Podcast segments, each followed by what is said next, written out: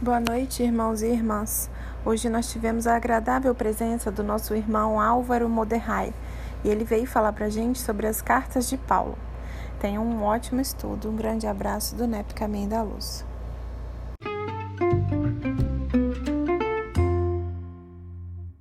Uma vez aqui estamos, Senhor, certos da tua presença. Estamos, Jesus, sempre a postos para te ouvir, para te atender. Nos fortaleça, Jesus, para que isso seja uma verdade nas nossas atitudes, nas nossas palavras no dia a dia. Nesses instantes que aqui vamos estar, possamos, Senhor, abrir lugar no nosso coração, na nossa mente, para os ensinamentos da noite. Possamos aprender mais, uma, mais um pouco do nosso irmão Paulo de Tarso, nós possamos, Senhor, ser ouvidos, ter ouvidos de ouvir para todas as suas ações e todas as suas palavras. Abençoe esse grupo, Senhor, que nós estejamos sempre imbuídos da vontade de estudar e de conhecer cada vez mais. Fortaleça-nos nesse intuito para que possamos, Jesus, cada semana mais estarmos aqui prontos para te entender, para te sentir muito obrigada, Senhor. Permaneça conosco, que assim seja. Bom, gente, boa noite, né, para todo mundo, primeiro. É, hoje, então, nós vamos ter o nosso irmão Álvaro Moderai. Eu aprendi que a pronúncia é essa esses dias, tá, gente? Eu ouvi uma live com, com um outro companheiro e aí eu aprendi que não é Moderai, não, é Moderai. Então, é, é, como nós dissemos, existe sempre uma uma curiosidade da gente saber assim, ah, ele é judeu e é espírita. Aquela mesma questão que tem com o Santana às vezes, né? É, é teórico e espírita. E o, o, o Álvaro, ele é judeu e é espírita. Então teve um companheiro nosso. Noite. É, é, é, é, é honrado verdade. Mas vou explicar um pouquinho para vocês. Eu sou nascido em uma família de judeus e eu vivi dentro dessa cultura, fui ortodoxo por muitos anos e tive a oportunidade de conhecer em função dessa vivência talvez, eu não vou dizer profundamente, porque eu sempre acredito que tem muito mais a aprender do que aprendido. Mas, de alguma forma, a, eu aprendi a viver dentro dessa cultura, aprendi a língua, aprendi a estudar, aprendi, vamos assim dizer, os caminhos dentro desse labirinto que Emmanuel tanto fala para nós, que conhecimento do povo de Israel do povo judeu é um labirinto, um repositório de conhecimentos, então muito mais do que qualquer grande conhecimento que eu tenha aprendido foi e, efetivamente a estudar, a pesquisar, a compreender os livros, a língua hebraica, um pouco do aramaico, as leis também, principalmente, então, Talmud, as ser a mediunidade. Em função dessas perguntas que me surgiram, dessa necessidade de instrução, eu fui de encontro ao Espiritismo e até hoje aqui estou. Tenho profundo respeito, amor e sou grato pelos anos que eu vivi dentro de uma religiosidade judaica. Hoje eu sou espírita, mas todo judeu uma vez nascendo judeu, vai morrer judeu. Porque é a identidade, é o fato de você pertencer a um povo. Quando eu estou na casa dos meus pais, eu participo de algumas cerimônias com maior alegria, mas hoje eu sou espírita e o trabalho que eu venho tentando desenvolver, que eu venho tentando apresentar, é justamente o entendimento de que existe uma inteligência crística, existe uma coordenação dentro da primeira, da segunda e da terceira revelação. E nós até dividimos assim como momentos históricos, fatos importantes, mas essa divisão, sem sombra de dúvidas, ela é pedagógica. Então eu costumo dizer que a gente consegue trabalhar textos de Kardec, textos de Emmanuel, que vão caminhar de mãos dadas junto com os textos do Antigo Testamento e é impressionante enxergar essa coordenação, essa inteligência crística. Então, pode às vezes soar um tanto quanto estranho para alguns, mas eu imagino que para vocês que já estão em grupo de NEP, já têm seu estudo mais aprofundado sobre o Evangelho, talvez já seja compreensível que sem assistir a primeira parte do filme, a gente não consegue entender o final dele. Então, a primeira parte do filme que eu digo é a primeira revelação. Tive muita dificuldade com o cristianismo, não vou mentir, não era cristão, tive muita dificuldade, foi minha maior dificuldade dentro do espiritismo, foi o cristianismo, foi entender Jesus. E eu só compreendo e sou grato ao Haroldo, naquele seminário A Caminho da Luz, onde aquilo conseguiu abrir um horizonte para que eu pudesse entender a proposta da qual o Espiritismo entende Jesus, e isso é completamente diferente da imagem dogmática que foi semeada por um cristianismo talvez distante de suas origens. Então, espero ter respondido, dona Conceição. Para mim tá ok. O Murilo vai escutar essa. Ele não está aqui hoje, né? Ele vai escutar e vai ficar satisfeito também. Então vamos lá. Ô, ô, Alvo, só, só, um minutinho. É, você vai falar, né, para nós sobre as cartas de Paulo, né? A carta de Paulo. É, mas a gente pode abrir para umas outras questões, não pode? Pode. Então tá ok. Vocês podem perguntar o que vocês quiserem. Eu não garanto que eu vou responder. Tá ok. Então tá. Vamos lá então. Vamos lá. Para a gente falar um pouquinho das cartas de Paulo, sempre da carta de Paulo aos Romanos, será necessário falarmos um pouquinho também sobre Paulo dentro de um contexto geral. Então, quando nós nos debruçamos sobre as cartas de Paulo, os escritos paulinos, nós encontramos talvez não mais do que 80 páginas escritas. E essas 80 páginas, elas são extremamente intrigantes. Porque quando nós comparamos a quantidade de escritos sobre os textos da antiguidade da humanidade, os textos paulinos se destacam e muito. Por quê? Porque uma carta de Paulo, ela seria menor, por exemplo, que um diálogo de Platão.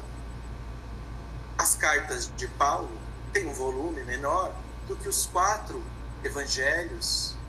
Nós, então, quando nos deparamos com essas 80 folhas, existe um fato interessante. Os escritos paulinos são os escritos com o maior número de publicações acadêmicas, sermões da história antiga da humanidade. Nós encontramos mais publicações sobre os escritos paulinos do que os próprios quatro, os próprios quatro evangelhos.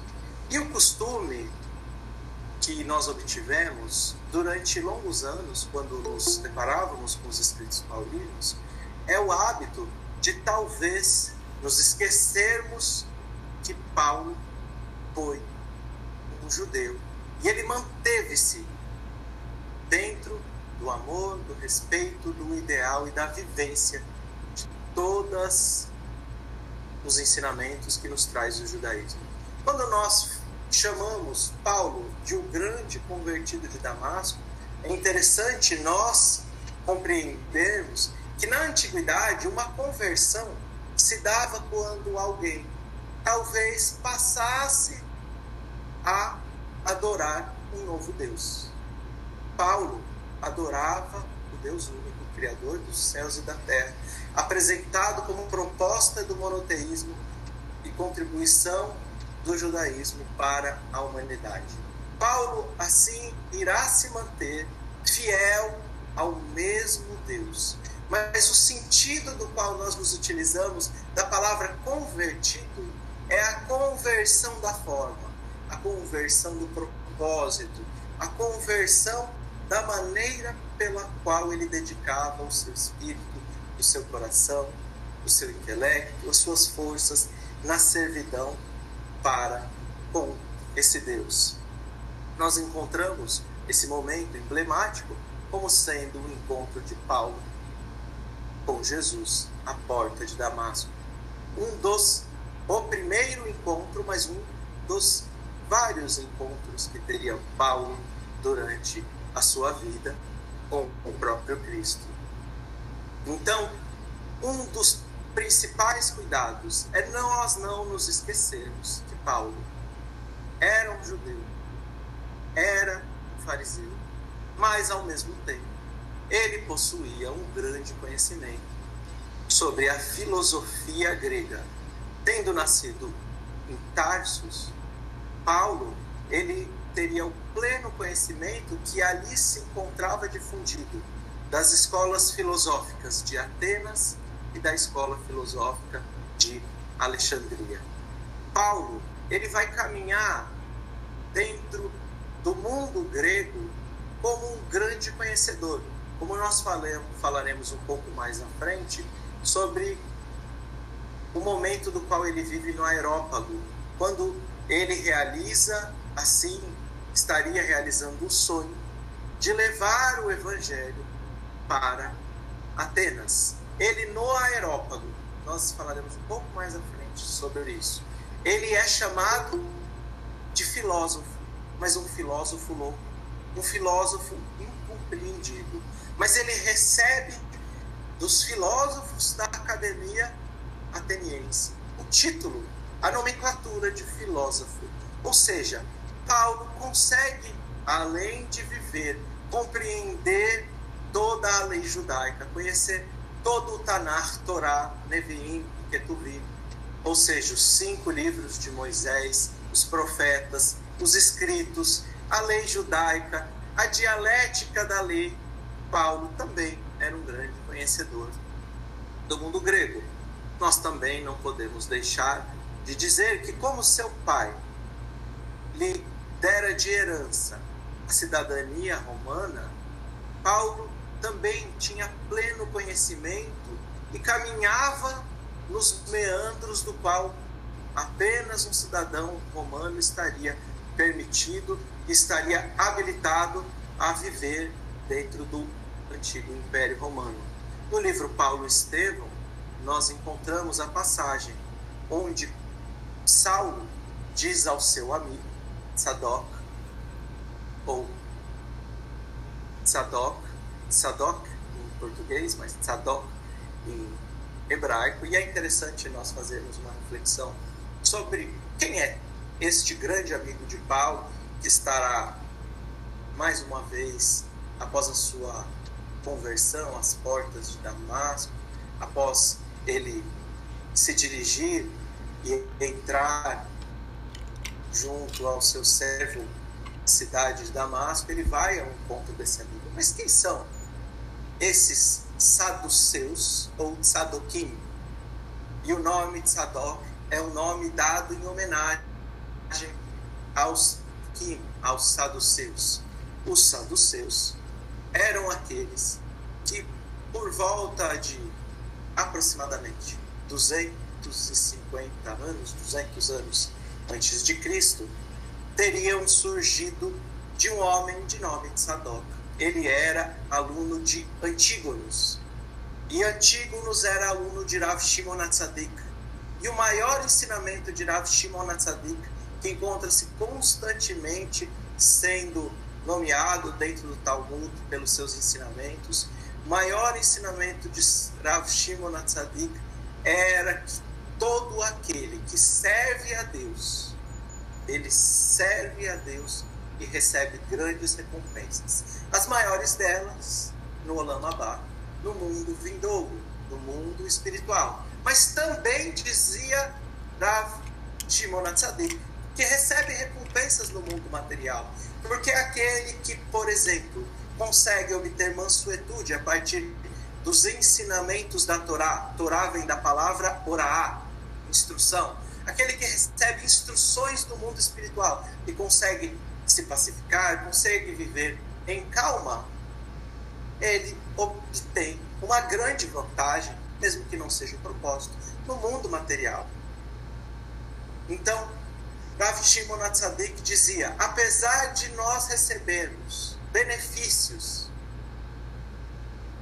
por nós seguirmos a lei, assim denominada, a lei judaica, por ele, nós devemos obter a certeza que a servidão a Deus, ela deve vir em função de um amor incondicional e de uma fidelidade que não fosse tão quebrada.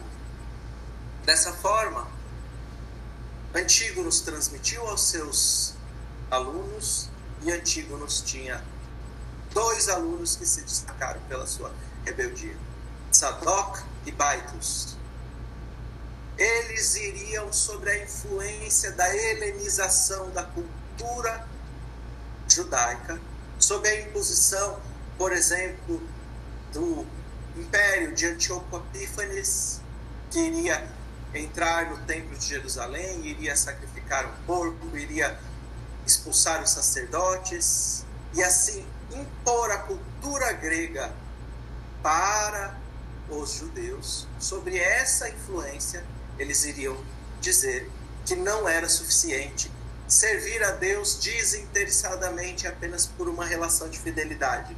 Mas ele, estes dois alunos, iriam assim criar um movimento, vamos chamar de reformista, e eles iriam dizer que deveriam os seus seguidores, os seus alunos, buscar os prazeres do mundo ao máximo quando estivessem servindo a Deus. Ou seja, dentro da compreensão dos, de Tzadok, que dá origem aos saduceus, que dá origem a esse nome desse grande amigo de Paulo, que estaria envolvido na coordenação, na governança do povo judeu, quando eles então estavam atrelados ao Império Romano, compravam cargos do Império Romano, e assim compravam porque a filosofia vivida por eles, a filosofia religiosa, dizia que a religião deveria trazer benefícios no mundo material. Portanto, eles iriam negar todos os outros escritos e permanecer apenas com os cinco livros cinco primeiros livros de Moisés e iriam então gerar esse movimento, esse grande movimento reformista. Quando Saulo demonstra sua amizade, ele então está demonstrando na amizade junto a Sadoc, ele está demonstrando o quanto ele estava envolvido nesse movimento de poder que era realizada por uma aristocracia sacerdotal formada pelos fariseus e pelos líderes do sinédrio na sua busca de poder.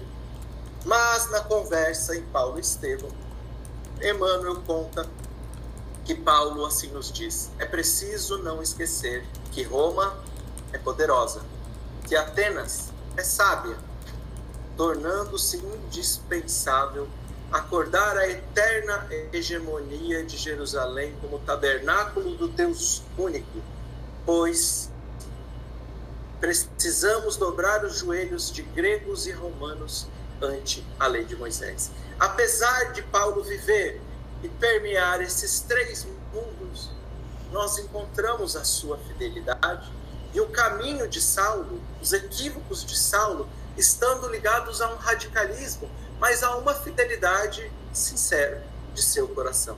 Eu costumo dizer que alguns dos erros mais comuns que nós poderíamos obter, por exemplo, na carta aos Romanos e em tantos outros escritos paulinos, seria nós filtrarmos alguns, algumas dessas falas, fazendo uma análise do texto por apenas um dos ângulos, ou seja, nós considerarmos Paulo apenas um fariseu, um judeu fariseu, considerarmos Paulo apenas um homem que caminha livremente no mundo grego ou um homem romano, um cidadão romano que compreendia as leis do império. Nós temos sempre que fazer a interpretação e o entendimento das, fala, das falas dos versículos dos escritos paulinos sobre esses três ângulos e eles se tornam indispensáveis para que nós possamos caminhar.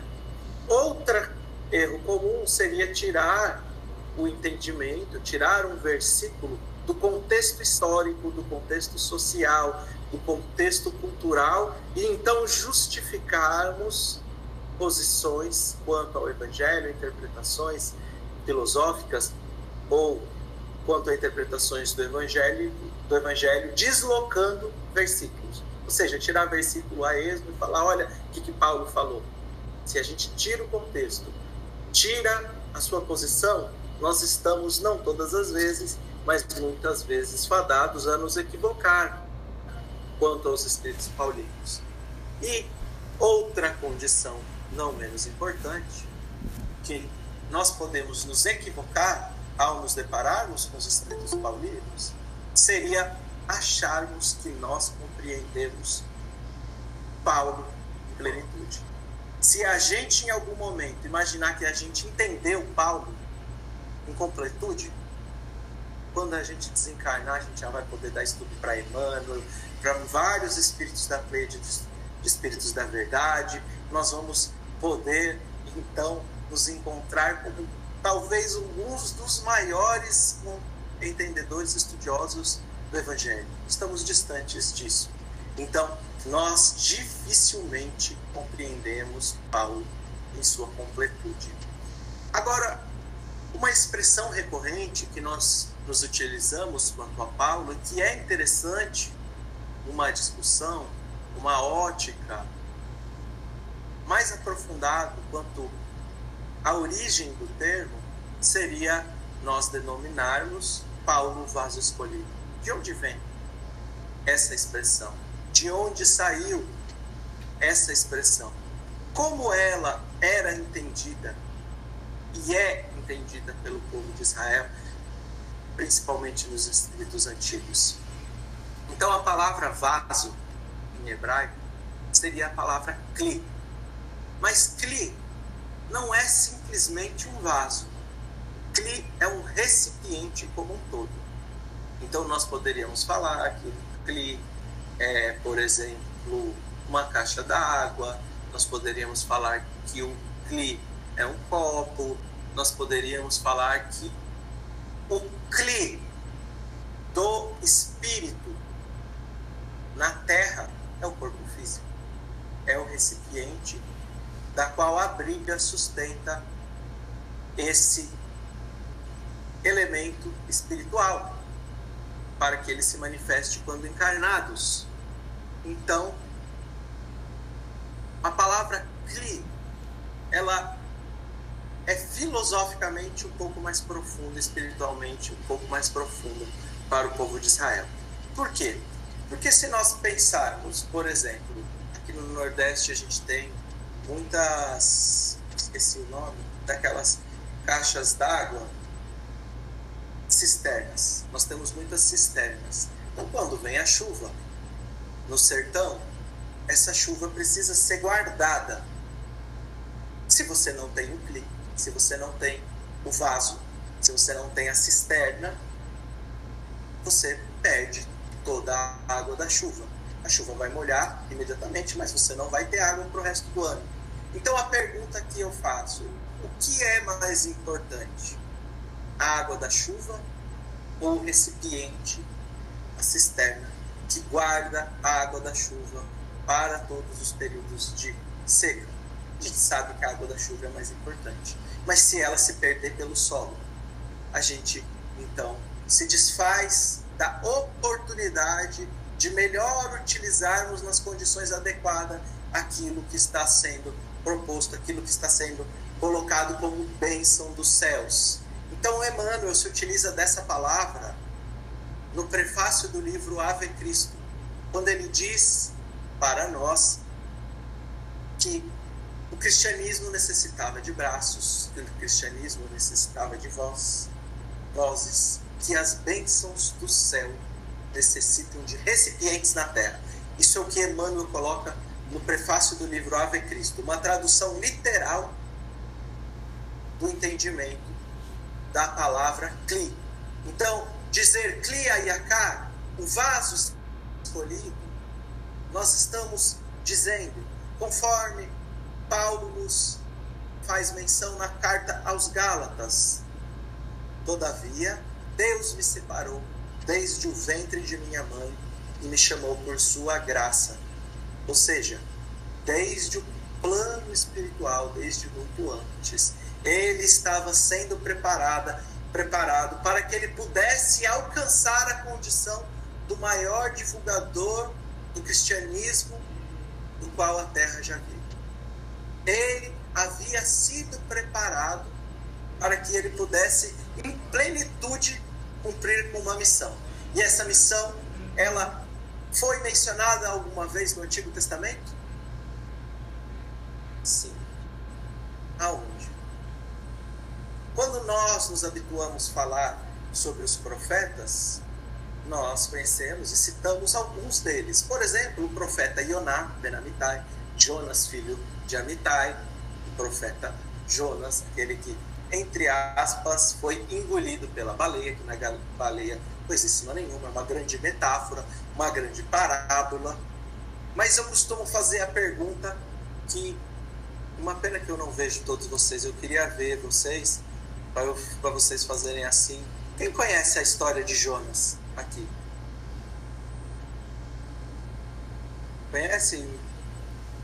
A maior parte de vocês conhece. Jonas é um profeta, não é? eu vou fazer a pergunta que dá um nó. Qual é a profecia de Jonas? O que ele está profetizando? O profeta Isaías traz com detalhes, entre outros, a vinda do Messias. Nós encontramos, por exemplo, Daniel falando do Apocalipse, da expulsão dos vendilhões do templo, capítulo 9 de Daniel, a destruição do templo, igualmente, nós encontramos os profetas todos obtendo uma clara profecia. Mas qual é a profecia de Jonas? Então a profecia de Jonas é a sua própria história. Por que sua própria história? Porque nós encontramos Jonas como sendo o único dos profetas e a gente percebe se aqui não tem uma similaridade com a missão de Paulo, o único dos profetas que recebe na sua através da sua mediunidade a instrução dos espíritos superiores. E Emmanuel vai dizer para nós no Consolador que os profetas eram inspirados diretamente pelo Cristo. Então ele recebe uma instrução a levar uma palavra de arrependimento para o povo de Nineve, para a Síria. Então, nessa cidade da Síria, Nineve, Jonas decide que não iria. Por quê? Porque ele é o único dos profetas que recebe uma profecia para os não-judeus. Por que é que Jonas decide então fugir para uma cidade que se chama Tarshish, em hebraico? Tarsus. Gente não tem as vogais, então se lê Tarsus. Por que Jonas foge para Tarsus, porque ele sabia que o povo de Nineve, quando recebesse assim a profecia dele, eles se arrependeriam. Se arrependeriam e então admitiriam a sua fé, a sua seu retorno, a sua conversão à fé do Deus único. Mas o que seria do povo de Israel que recebera dezenas de profetas, que recebera toda a primeira revelação nas suas mãos e tivera os profetas andando por entre o povo e assim nós os assassinamos. Ó Jerusalém que mata seus profetas. O que seria do povo de Israel? Ele, por um amor infantil ao povo de Israel, decidiu que não levaria, porque assim esse povo não se arrependeria. E dessa forma, ele não estaria, entre aspas, levando uma acusação no mundo espiritual, porque outros povos converteram-se a essa fé, arrependeram-se dos seus equívocos. E essa é um paralelo que nós encontramos para com a missão de Paulo. Nós encontramos um profeta dizendo que junto ao banquete com o Messias, todo o povo de Nineve iria então se reunir, os gentios iriam se reunir. Então, essa é uma reflexão interessante, porque nós encontramos aqui um entendimento de que existe, sim, uma profecia sobre o evangelho ser levado para os outros povos, que fica caracterizado em uma das passagens do evangelho, que é a fala de Jesus com a mulher samaritana, onde ali ele está realizando o casamento do Messias para com um povo que não era um povo judeu. Mas Paulo iria desenvolver, ele era o CLI, porque da mesma forma que Emmanuel coloca no prefácio de Ave Cristo, Cristo necessitava de pernas para as grandes caminhadas de Paulo. Precisava de sua voz, precisava de suas condições. Então, falar que Paulo é o vaso escolhido é muito mais profundo quando a gente leva isso para o entendimento segundo nos diz as palavras em hebraico. E aqui a gente já consegue entender a afinidade fluídica que iria obter Paulo para realizar os seus encontros no plano espiritual com o Cristo.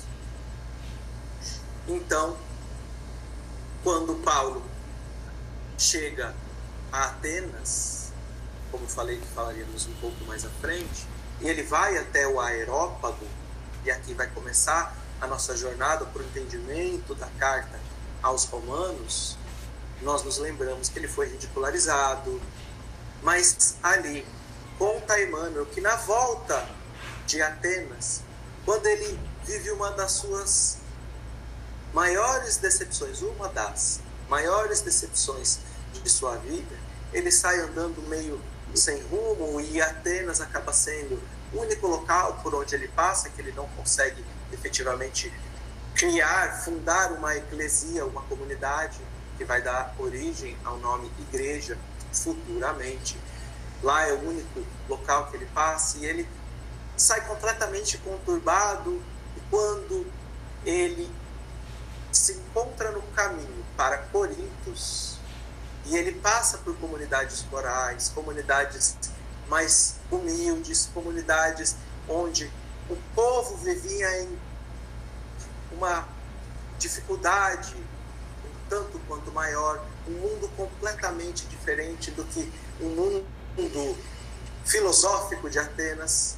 E ele transcorre por esses caminhos e ele fala do Evangelho, ele percebe que aqueles corações estavam prontos a receber o Evangelho, diferente de Atenas. Aqui, Paulo de Tarso, ele tem um entendimento do porquê, segundo Emmanuel, Jesus usou como palco da divulgação da Boa Nova, a Galileia, onde estavam as pessoas mais simples, as pessoas mais afastadas de um intelectualismo muito aprimorado.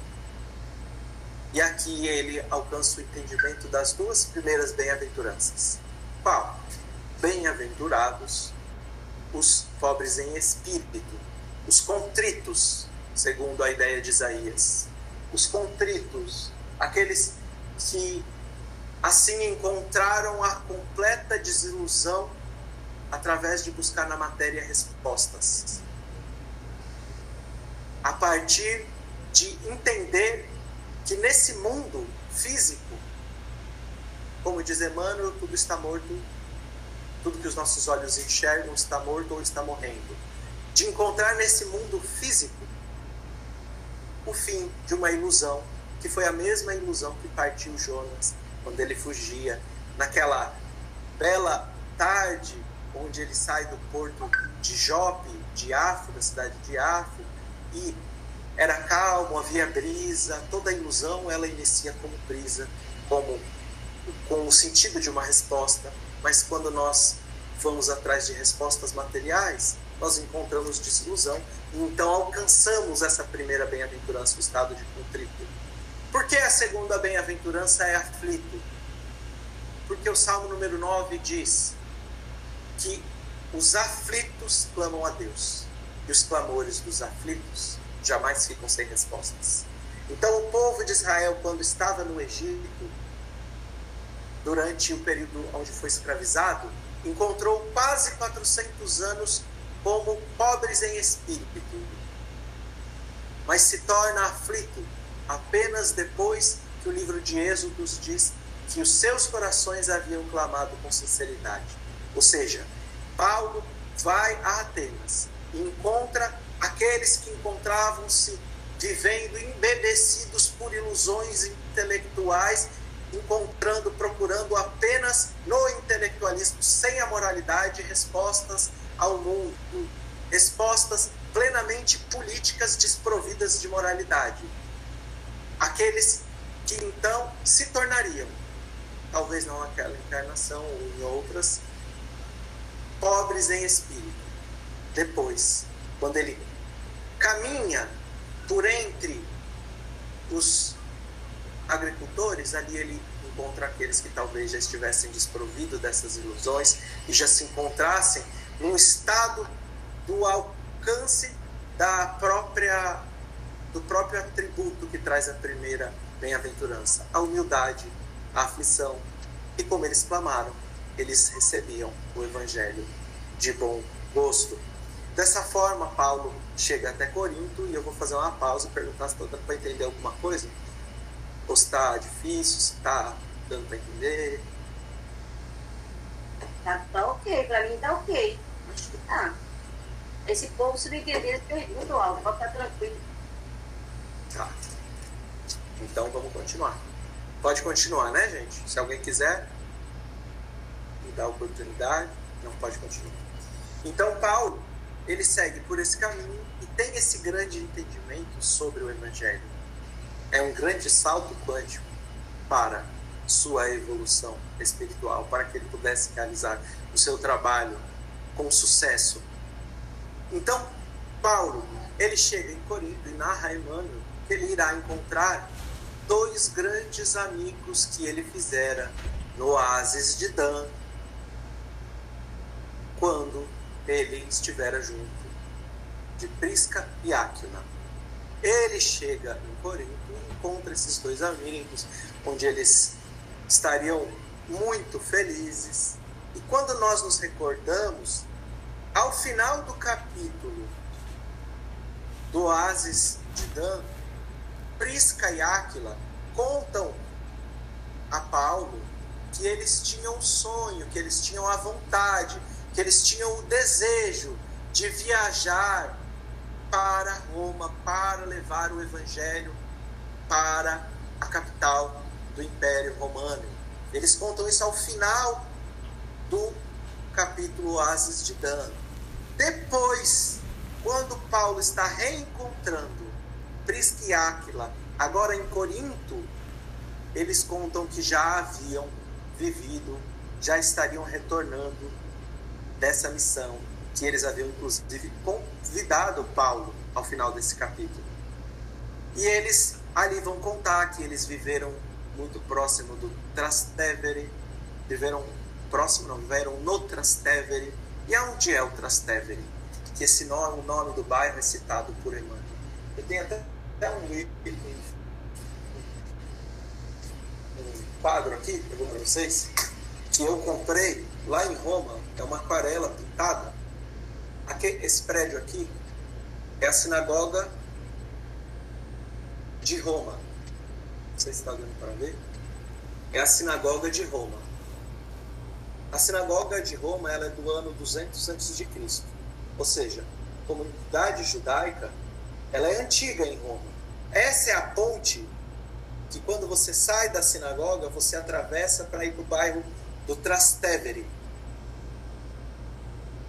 que era um bairro muito pobre na época de Jesus, no tempo em que Paulo se encontrava, na, perdão, no tempo que Prisca e Áquila se encontravam lá. Prisca e Áquila vão em direção ao coração dos humildes. Mas por que, que a gente tinha uma sinagoga em Roma? Do ano 200 a.C. Porque nós encontramos na primeira diáspora, quando Nabucodonosor destrói o primeiro templo de Jerusalém e leva parte do povo cativo para a Babilônia, a outra parte permanece em Israel e uma parte ainda maior realiza a primeira grande diáspora do povo judeu, ou seja, se espalham pelo mundo. Um dos locais onde vai ser fundada uma comunidade judaica vai ser em Roma.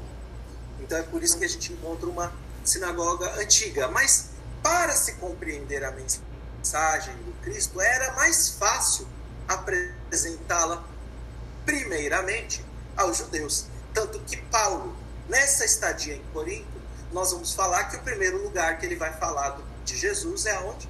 Uma sinagoga. Como de hábito, ele sempre vai primeiro a uma sinagoga. Por quê? Como você vai falar do Messias que não estava sendo esperado? Os judeus esperavam o Messias.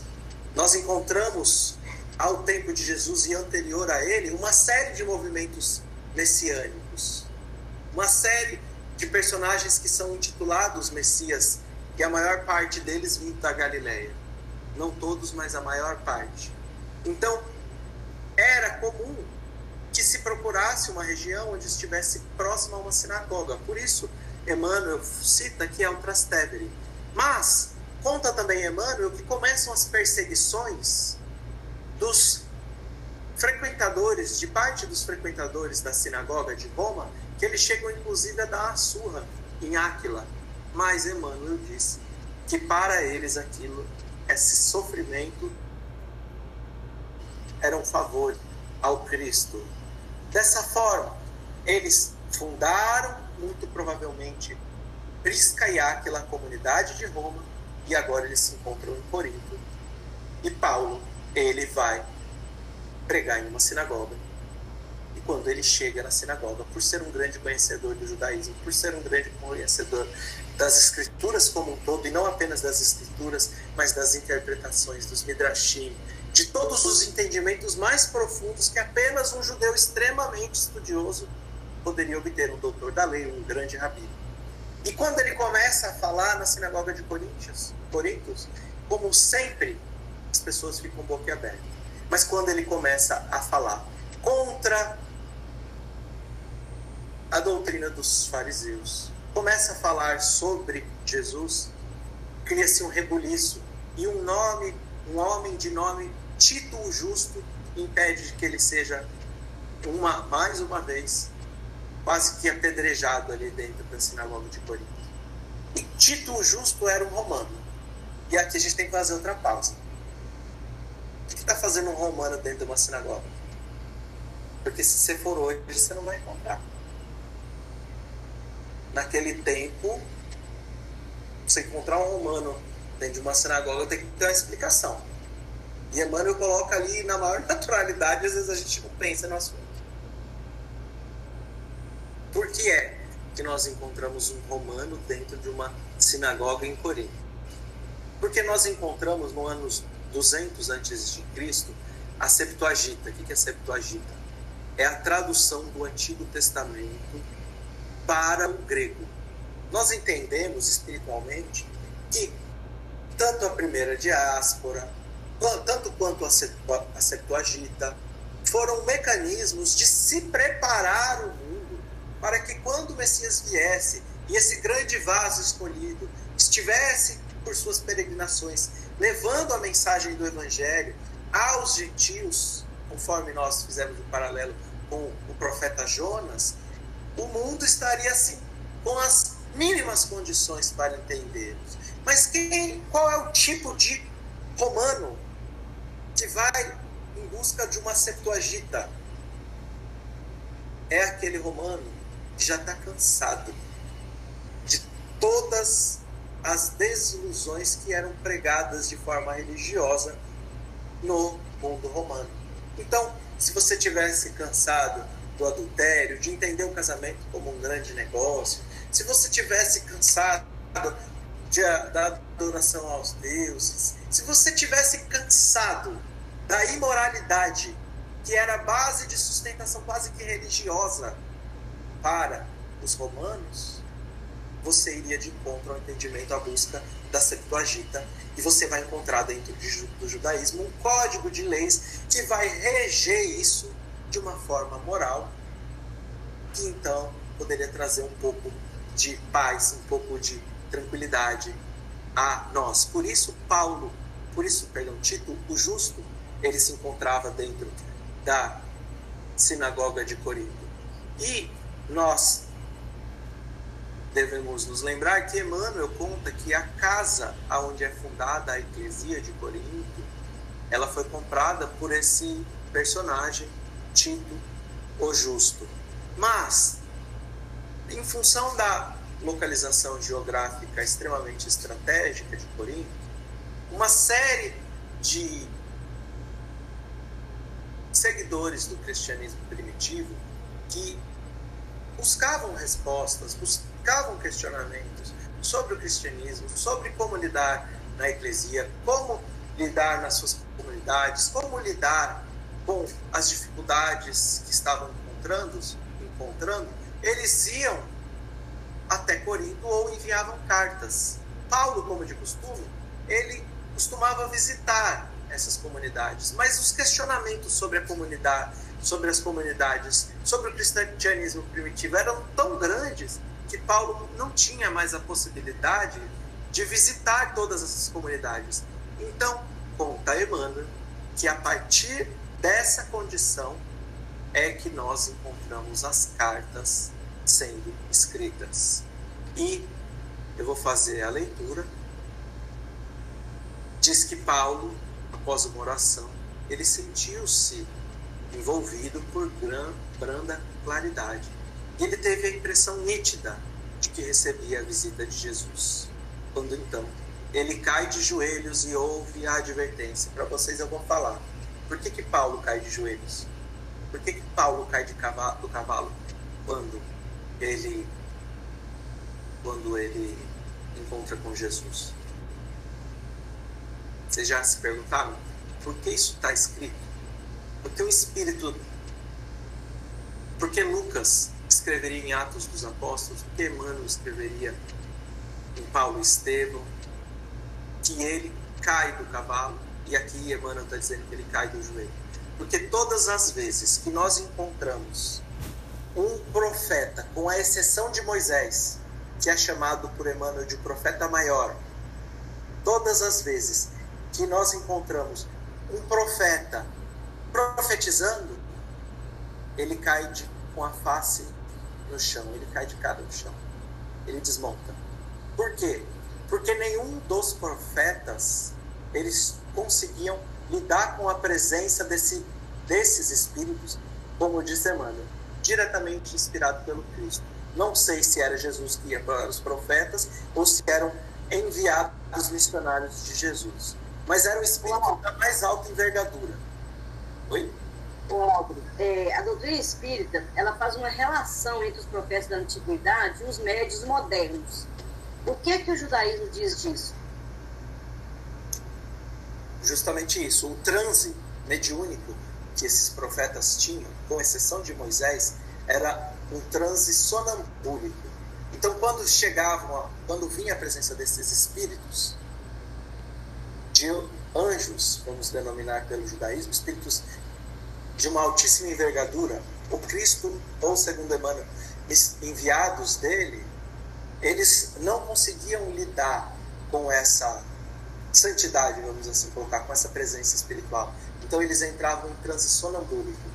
O transe que é descrito, mediúnico, que é descrito, que os profetas encontravam, na maior parte das vezes, a não ser quando nós estamos falando de clareaudiência, nós temos materialização, nós temos outros transes, nós encontramos todas as manifestações mediúnicas no Antigo, denominadas por Kardec no Livro dos Médiuns, no Antigo Testamento, mas esse transe, quando eles se encontravam com as profecias, com os espíritos que trariam as profecias, era um transe sonambúlico.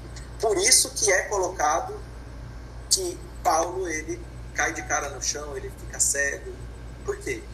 Para denotar que ele estava na mesma condição de um profeta do Antigo Testamento. Dá para entender? Uhum. Sim. Sim. Então, ele cai de joelhos e ouve a advertência de Jesus. Não temas, dizia a voz. Prossegue ensinando a verdade e não te cales, porque eu estou contigo. A alegria daquele momento dava a compensar todas as dores e padecimentos do caminho. A voz do Cristo continua. Poderás resolver problem o problema escrevendo a todos os irmãos em meu nome. Os de boa vontade saberão compreender. Então, você quer entender uma carta de Paulo? Você precisa de, segundo Jesus. Paulo está escrevendo em nome de Jesus, ou seja, inspirado por ele ou por algum espírito auxiliar que traz a mensagem dele. Você quer entender o que está escrito? Jesus está te falando aqui. O que você precisa de ter? Os de boa vontade Boa vontade é o que você precisa. Os de boa vontade saberão compreender, porque o valor da tarefa não está na presença pessoal do missionário, mas no conteúdo espiritual do seu verbo e a exemplificação de sua vida. Doravante, se a gente quiser saber quem é o espírito que era aqui o missionário, de que quando Jesus estaria inspirando ele diretamente, estaria trazendo a mensagem do Cristo, doravante Estevão permanecerá mais aconchegado a ti, transmitindo os meus pensamentos, e o trabalho poderá aplicar-se em benefício de todos. Por essa razão, nós encontramos aqui, quando Paulo vai escrever a carta aos romanos, entre condição estarmos diante, praticamente da carta aos romanos, de um resumo de todo o Evangelho. Quando a gente inicia os primeiros versículos, nós encontramos Paulo, servo de Jesus, Cristo, chamado para ser apóstolo, parado para o Evangelho de Deus, o qual antes havia prometido pelos seus profetas nas Santas Escrituras acerca do filho que nasceu da descendência de Davi. Ou seja, Três pontos aqui. Paulo é apresentado como servo de Jesus, como apóstolo, e ele diz que a mensagem da Boa Nova é a mensagem que foi prometida a ser trazida pelo Filho de Deus, que é descendente do de Davi, da casa de Davi. O que que isso? Por que, que isso é tão importante? Pode parecer que é algo simples, mas, em primeiro lugar, ele começa a carta exaltando um crucificado. Se nós nos lembrarmos ao final do livro há dois mil anos, na revolta de Simão Bardioras, que estaria sendo preso junto com André de Dioras, quando o senador Publio Lentulus desce ao cárcere marmentino para que ele se encontrasse com André de Dioras. Ali nós encontramos Simão de Dioras como sendo um líder de uma das maiores, uma das maiores rebeliões que foram levantadas contra o Império Romano pelo povo judeu. Nós encontramos outra que é a revolta de Bar Kokhova. Bar depois da rebelião de Bar são crucificados 200 mil judeus. Não tinha mais árvore, conta Flávio Josefos, o historiador romano, conta que não tinha árvore para ser cortada na Palestina. Todas as árvores que tinham foram cortadas para que os judeus pudessem ser crucificados. Por que, que é que se matava alguém crucificado? Para que essa pessoa ela não tivesse nenhum mérito de ser lembrada após a sua morte para que todos que falassem dela falassem: ele morreu da pior forma, ele morreu como um insurgente, ele morreu como alguém que se colocou como rebelde e não teve nem a honra, por exemplo, de um enterro, nem a honra de uma morte digna. Então, quando Paulo está começando exaltando um crucificado, nós estamos já encontrando o primeiro motivo pelo qual essa carta, quando chegasse na mão dos romanos, já que a carta é aos romanos, quando chegasse na mão dos romanos, para que ele pudesse ser decapitado pela primeira vez. A gente vai encontrar uns 50 motivos para Paulo ser decapitado, já que ele era um cidadão romano e ele não seria crucificado, mas ele aqui está descrevendo o primeiro motivo.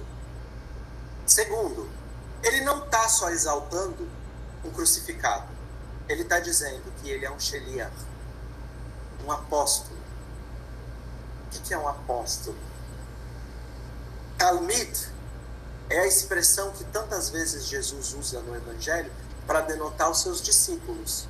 Quando estes são enviados para uma missão, vamos dizer assim, uma missão entre aspas oficial, uma missão denominada por ele, então ele é chamado de Shelia. Uma palavra que se usa até hoje no hebraico. Shelia. Então ele é um enviado desse crucificado que ele está exaltando, mas um enviado oficial. Terceiro, ele está falando que a boa nova, que o evangelho, ela vem por parte do Filho de Deus que é descendente de Davi. E por que isso é terceiro motivo na primeira linha para que ele fosse decapitado? Porque Cláudio, o imperador, no ano 54, ele morre e assume seu filho Nero, que tinha seu filho não, seu filho adotivo Nero, que ele tinha 17 anos. Quando assume Nero, Nero diz ao Senado que decretasse Cláudio como Deus, para que ele pudesse ganhar o respeito, para que ele pudesse parecer um homem efetivamente importante. Às vezes só a maturidade pode trazer a experiência às pessoas, aos homens de uma maneira geral. Então ele, para ganhar esse respeito, ele fala, declara Cláudio como Deus porque assim eu vou ser filho de Deus. Então, quando Paulo está falando lá, filho de Deus, ele está falando: olha, o filho de Deus não é Nero, não, porque ele é descendente da casa de Davi. O filho de Deus, segundo as Escrituras, é descendente da casa de Davi. E se ele é descendente da casa de Davi, que eu saiba, nem Cláudio, nem Nero é descendente da casa de Davi, porque nem judeu eles eram. Então, Aqui ele está dando o terceiro motivo para que ele pudesse ser decapitado. Mas ele ainda dá um quarto nessa, nesse primeiro versículo. Qual? Quando ele fala a boa nova, o evangelho está vindo por parte de Jesus Cristo. Por quê? Porque evangelho era a notícia que o imperador dava à sua aristocracia, a notícia que o imperador dava ao império como um todo. Então a gente pensa no cenário. Política do pão e circo, um milhão, Roma tinha um, aproximadamente um milhão, de, um milhão de habitantes, e os cidadãos de todo o Império Romano vinham para os grandes jogos. Tá, então tinha mais de um milhão de pessoas em Roma. Mais de um milhão. Só no circo máximo está escrito há dois mil anos que tinham 300 mil lugares. 50 mil aproximadamente no Coliseu. Um milhão de habitantes vivendo da política do pão e circo por 10, 15, 20 dias, 5 dias, 30 dias. De onde vinha esse trigo para alimentar mais de um milhão de pessoas? Obviamente, ele era tirado das províncias que o Império Romano subjugava. Então, quando vinha uma notícia do imperador para os que não eram romanos, a notícia não era muito boa. A gente vê no primeiro capítulo do livro Paulo Estevão um exemplo do que era uma boa nova, quando Yoredeb ele está passando pela praça e então é informado que todos aqueles que tinham terra na Acaia deveriam entregar, ele já tinha tido sua esposa morta pelos sofrimentos impostos pelo jugo romano, ele já tinha perdido toda a sua propriedade, mas a boa nova ali, o evangelho do imperador, ou do representante do imperador, era: olha, sabe o restinho que sobrou? Você vai ter que entregar para o Império Romano, porque a gente tem que dar manutenção a essa máquina de poder. Então, aqui, quando Jesus está dizendo a boa nova, o evangelho sendo trazido por alguém que não é o imperador. E dessa vez, ao invés de ser uma boa notícia para a aristocracia, para os cidadãos romanos, para aqueles que exerciam o julgo, dessa feita, o evangelho era uma notícia para os mais sofridos, para os mais contritos, para os mais pobres em espírito que vivessem no Império Romano. E aqui, por que é que então isso colocava efetivamente a mensagem dentro de uma proposta que quem lesse essas primeiras linhas ia querer saber o resto da mensagem sem sombra de dúvidas, porque é tão desafiador e é tão impactante para quem vivia naquela época. Por que, que é que essa mensagem colocava em risco a sua vida, a vida de Paulo? Mas ele estava disposto a amar a Deus, de todo o seu coração, de toda a sua alma e de kol meoidecha, de todas as Mas suas você forças. cansou também, bebê? E de todas as suas forças. Porque amar a Deus de todo o seu coração significa você anular todas as paixões do seu coração para que você possa amar exclusivamente, devotar o seu coração exclusivamente ao Deus, a Deus. Isso é o um entendimento do que os judeus compreendem de amar a Deus de todo o seu coração.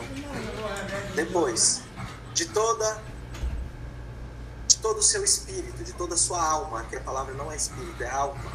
Nefesh, é a, o espírito encarnado, é alma. Mesmo que te custe a sua vida, mesmo que te custe a alma, ou seja, a morte do seu corpo físico, sua alma vira espírito. Está lá no, no prefácio do livro dos Espíritos diferença de alma e espírito. Então, mesmo que te custe a sua alma, e aqui ele estava colocando que ele adorava a Deus de todo o seu coração, porque ele tinha anulado as suas paixões. Ele estava colocando o seu amor à disposição de se tornar um mártir e de, de colmeuideja. É de todo de todas as suas forças, não é de todas as. Meu, meu ideia é de todo o seu conhecimento, de todo o seu entendimento. E aqui, então, Paulo coloca todas as suas posses, que é que a gente tem de, de propriedade, de meu ideia, dentro do entendimento que a gente tem no judaísmo dessa passagem. A gente tem de propriedade a nossa fala, o nosso pensamento, as nossas ações, a gente tem todos os bens que estão em nossas mãos. Então ele coloca tudo isso no amor a Deus. E quando ele escreve essa carta, ele precisava de alguém para levar. Então imagina a gente chega aqui no NEC de Patinga e a gente fala assim, olha, estou com uma carta aqui para levar lá para a Síria, sem nenhuma conotação política, apenas um exemplo do nosso dia, dos nossos dias, para que a gente possa caracterizar o que é que está se passando. Tem uma carta aqui para levar lá para a Síria, para o Estado Islâmico, lá na região do Estado Islâmico, e para falar de Jesus lá. Então, quem é que. Alguém levanta a mão se alguém puder levar para mim? Eu não posso, porque eu estou cheio de palestra, então não vai dar para eu ir. Você, Dona Conceição, eu, eu já vou falar com a senhora. Eu não, eu não vou não. Eu também não vou levar não. Eu estou cheio de compromisso, né? tem viagem marcada, não vou levar não. Quem que vai coordenar o NEP? Pois é, quem vai coordenar o NEP, eu não posso ir lá levar não. Sinto muito. então, então a gente entende o que é levar essa carga para Roma. É colocar seu pescoço a prêmio. E quem é que vai levar? Conta Emmanuel, que vai ser uma mulher de nome Febe, que ela demonstra aqui, não só que ela é uma grande missionária, mas se alguém aqui tivesse disposto, falasse, eu estou disposto, eu vou levar, eu coloco a minha vida aqui nesse amor de Paulo que escreveu, eu coloco minha vida na condição de fé. Talvez se a pessoa falasse assim, ela não estaria à altura de fé.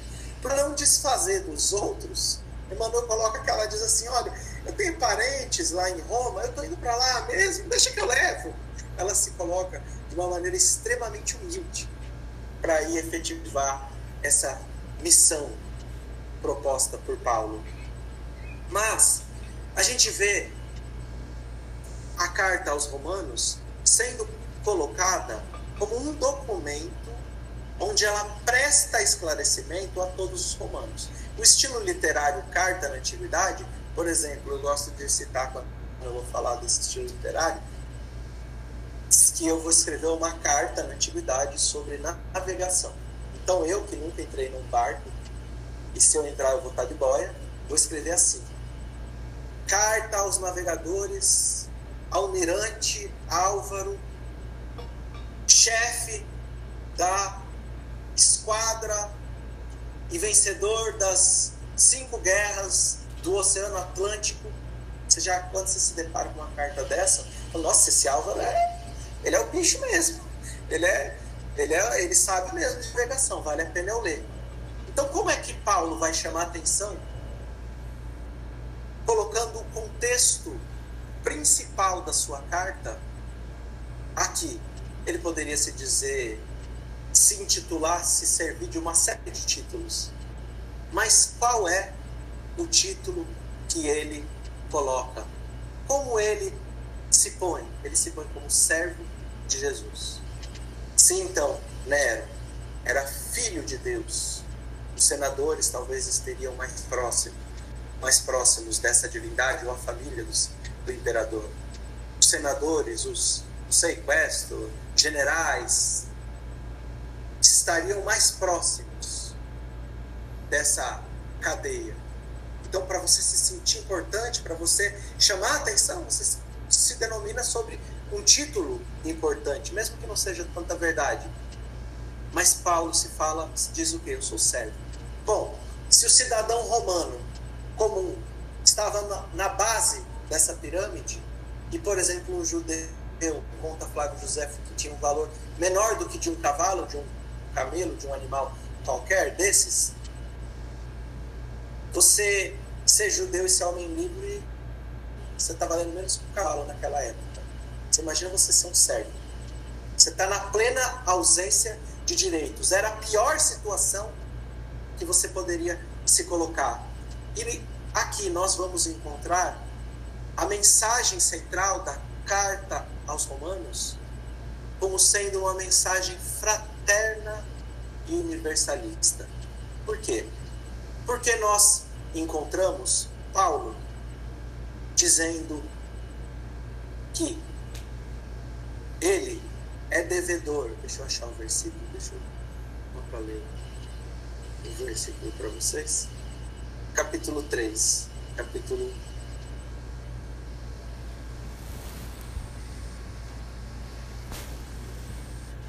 Paulo ele vai, vai se colocar como devedor, capítulo 3. Cadê o Privilégio dos judeus? O privilégio dos judeus. Qual é o privilégio dos judeus? Terem recebido a primeira revelação. Mas o que Emmanuel nos conta sobre o povo judeu? É um dos povos exilados de Capela. Por ser um dos povos exilados de Capela, nós sabemos que se colocam diante os outros povos como um povo escolhido. Se colocam como detentores de uma verdade que estava efetivamente nas mãos do povo judeu, mas jamais daria condição de se sentirem superiores. Porque, como filhos de um Deus único, Pai de todos os povos, não haveria nenhum tipo de exclusivismo. Então, os judeus que deveriam, entre aspas, que estariam se intitulando como privilegiados, vai dizer Paulo, eles sentiam-se, diziam-se circuncidados, circuncidados, ou seja, tinham pacto na carne com esse Deus, mas a reza de Yom Kippur do dia do perdão diz: Senhor, circuncisa os nossos corações, porque de nada vale um pacto na carne exterior, mas que efetivamente não esteja no espírito e no coração. Eles se diziam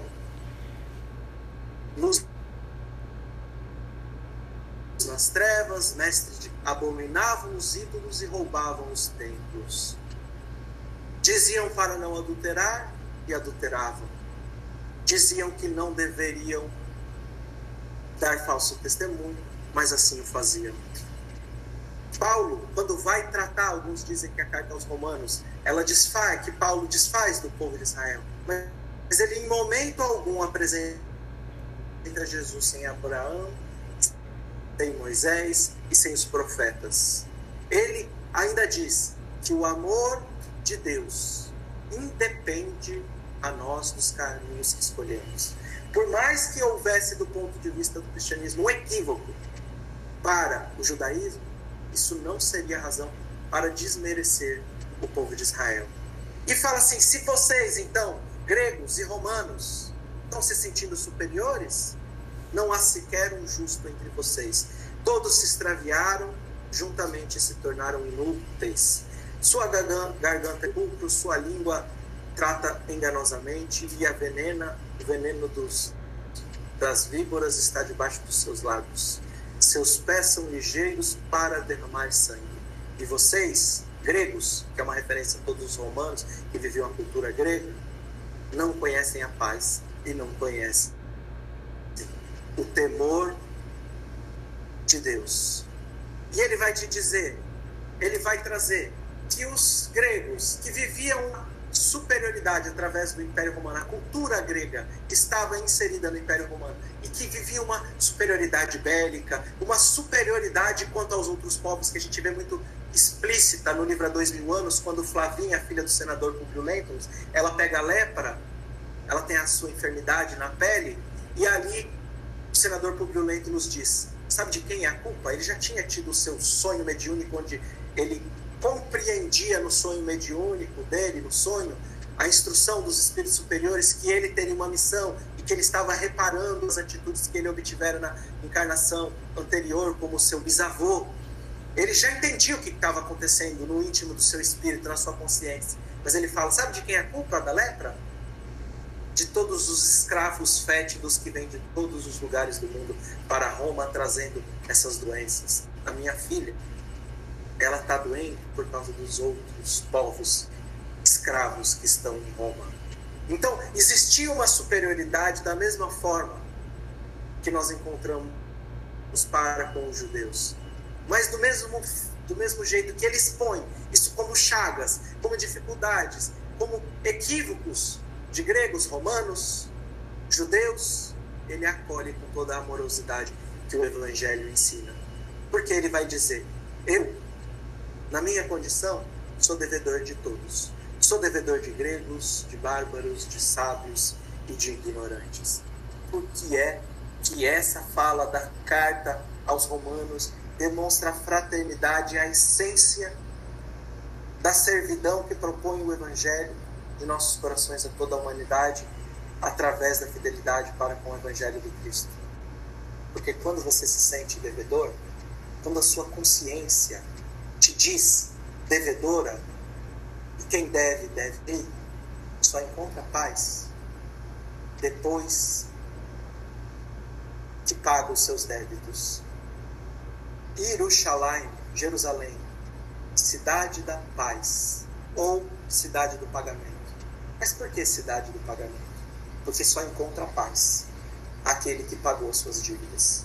E se você se coloca como devedor dos gregos, dos romanos, dos bárbaros, dos ignorantes, dos sábios, significa que você vai servir ao máximo, até que a sua consciência possa ter paz a todos igualmente.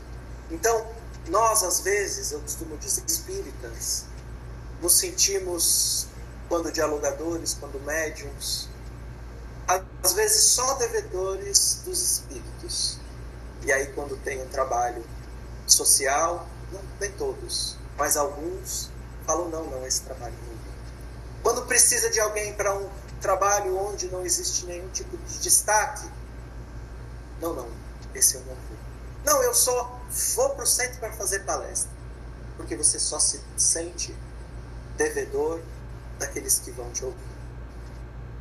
Quando você se coloca na posição de devedor de toda a humanidade, significa que você tem um débito para com todos.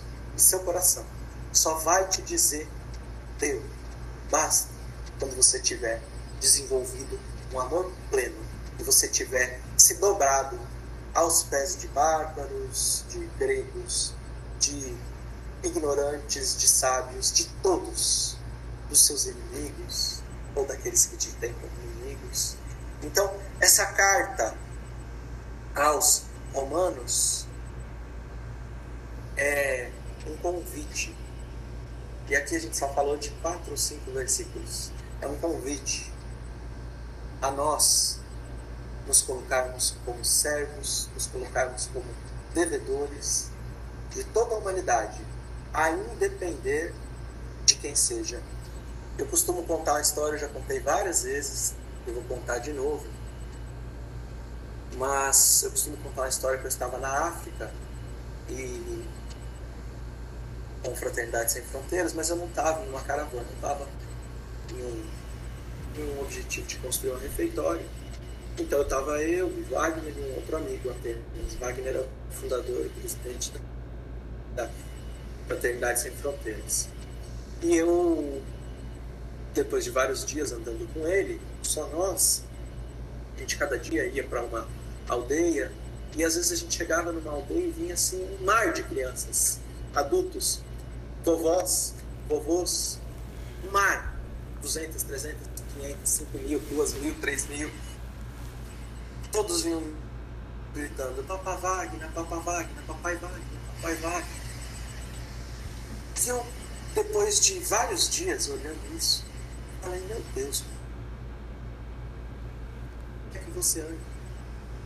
Te chamando de papai, te abraçando com todo aquele amor. E eu perguntei para o Wagner: falei, Wagner, o que você sente quando você vive isso? Na aldeia 7 de abril tem mil crianças, mas tem mais. Na aldeia tem mais. As crianças vêm todas. E eu falei: O que, que você sente? Ele falou: Álvaro, no meu íntimo, eu peço desculpas. Todas elas, na minha consciência. Porque fomos nós, humanidade, que deixamos que eles estivessem hoje nessa condição. Por essa razão, nós hoje estamos aqui. Ou seja, servindo, quitando um débito que nós, humanidade, temos com a África, temos com a Venezuela, temos com as crianças da microcefalia, temos com aqueles que vivem a dificuldade no norte do estado de Minas Gerais, com aquele os infortúnios ocultos dentro da nossa casa, ou com aqueles que às vezes nós encontramos dificuldade dentro do nosso centro. A proposta de Paulo é: quando? Quando nós nos colocaremos como devedores, como prontos a servir, a servir em busca de uma paz que só aquele que vai de encontro verdadeiro com seu coração ao Evangelho do Cristo pode encontrar. Então, eu encerro, pelo menos para a gente ter alguns minutinhos, para falar sobre alguma pergunta, alguma ideia, algum comentário, quem se sentir à vontade.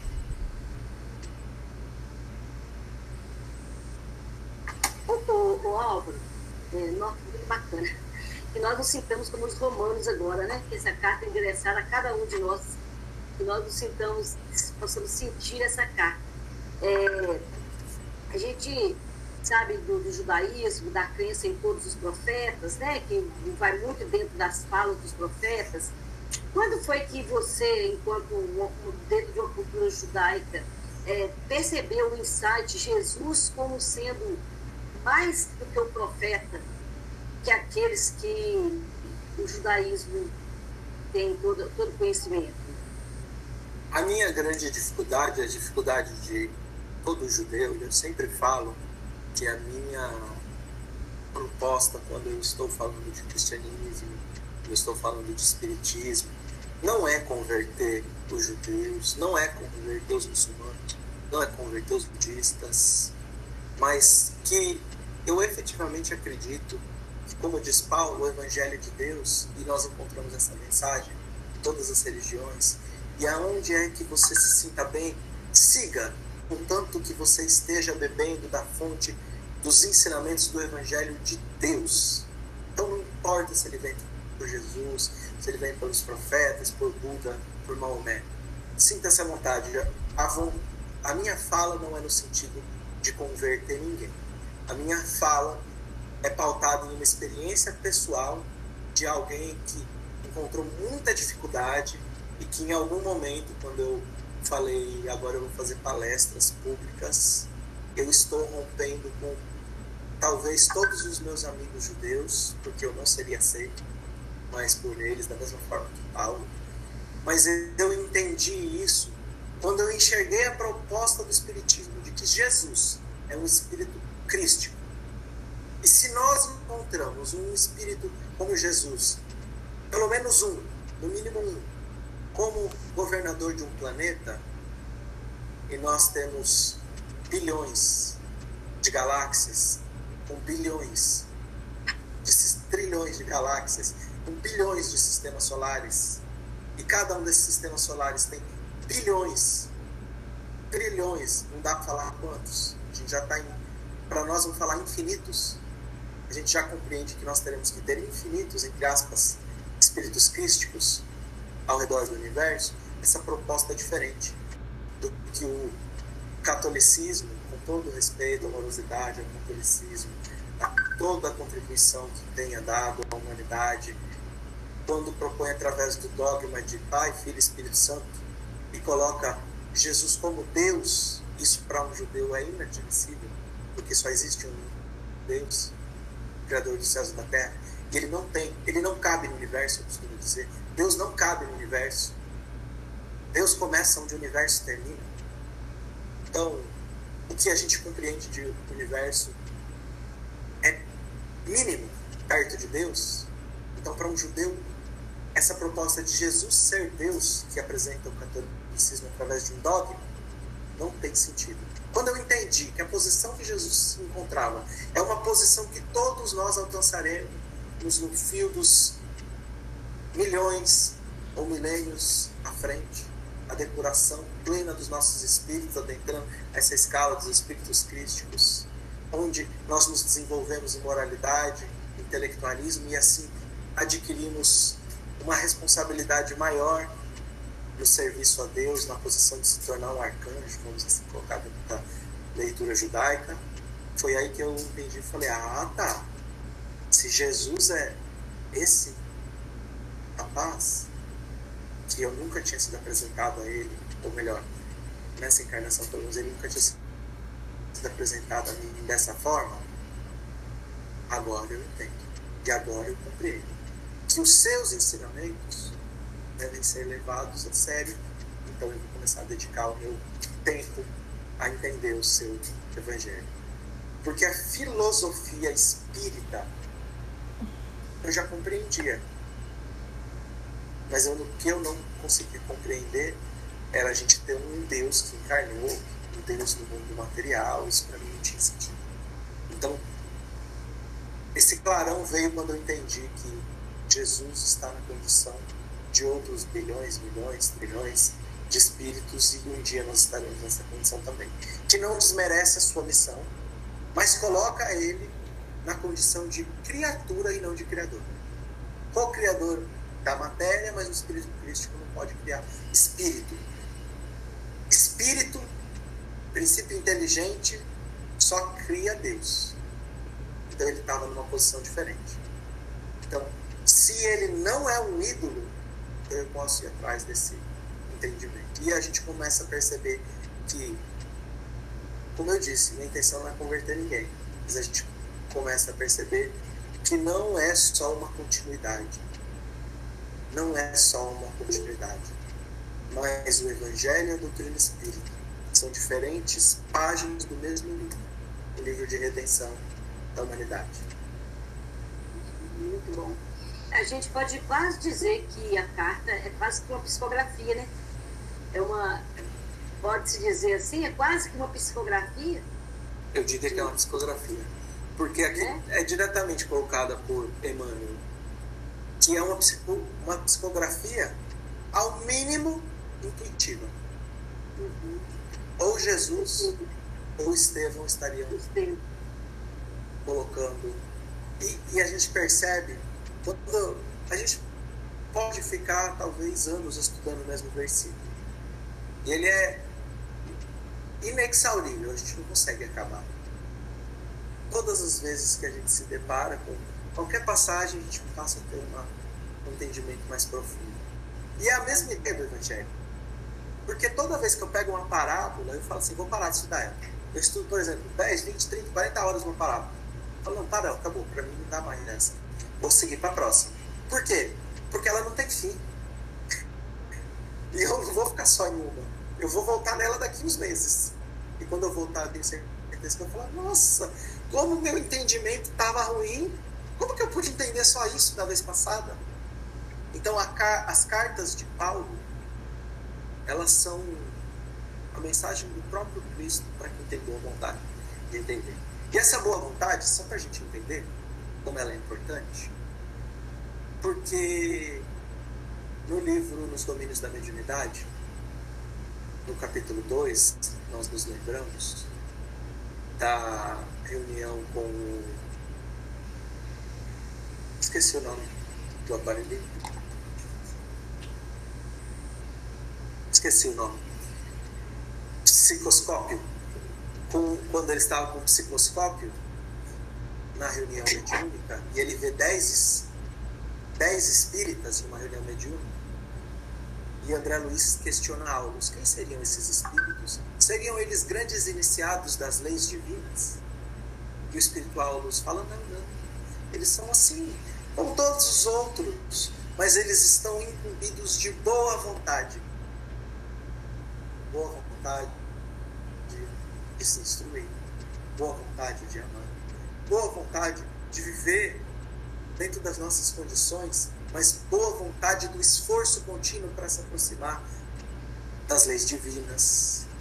Então, quando aqui Emmanuel coloca, olha, se você tiver boa vontade, você entende a mensagem das cartas, significa que não vai ter barreiras, não vai ter fronteiras, não vai ter obstáculos. Porque aquele que tem boa vontade, ele procura os instrumentos corretos para que ele possa vencer as barreiras intelectuais, as barreiras morais, para que ele possa encontrar o Evangelho vivo dentro das cartas de Paulo.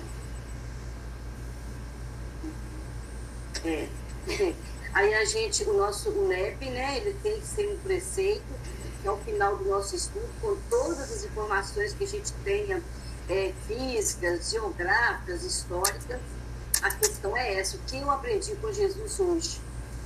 Né? Então, a finalidade do, do, estudo do NEP é entrar naquela questão de auxílio, né?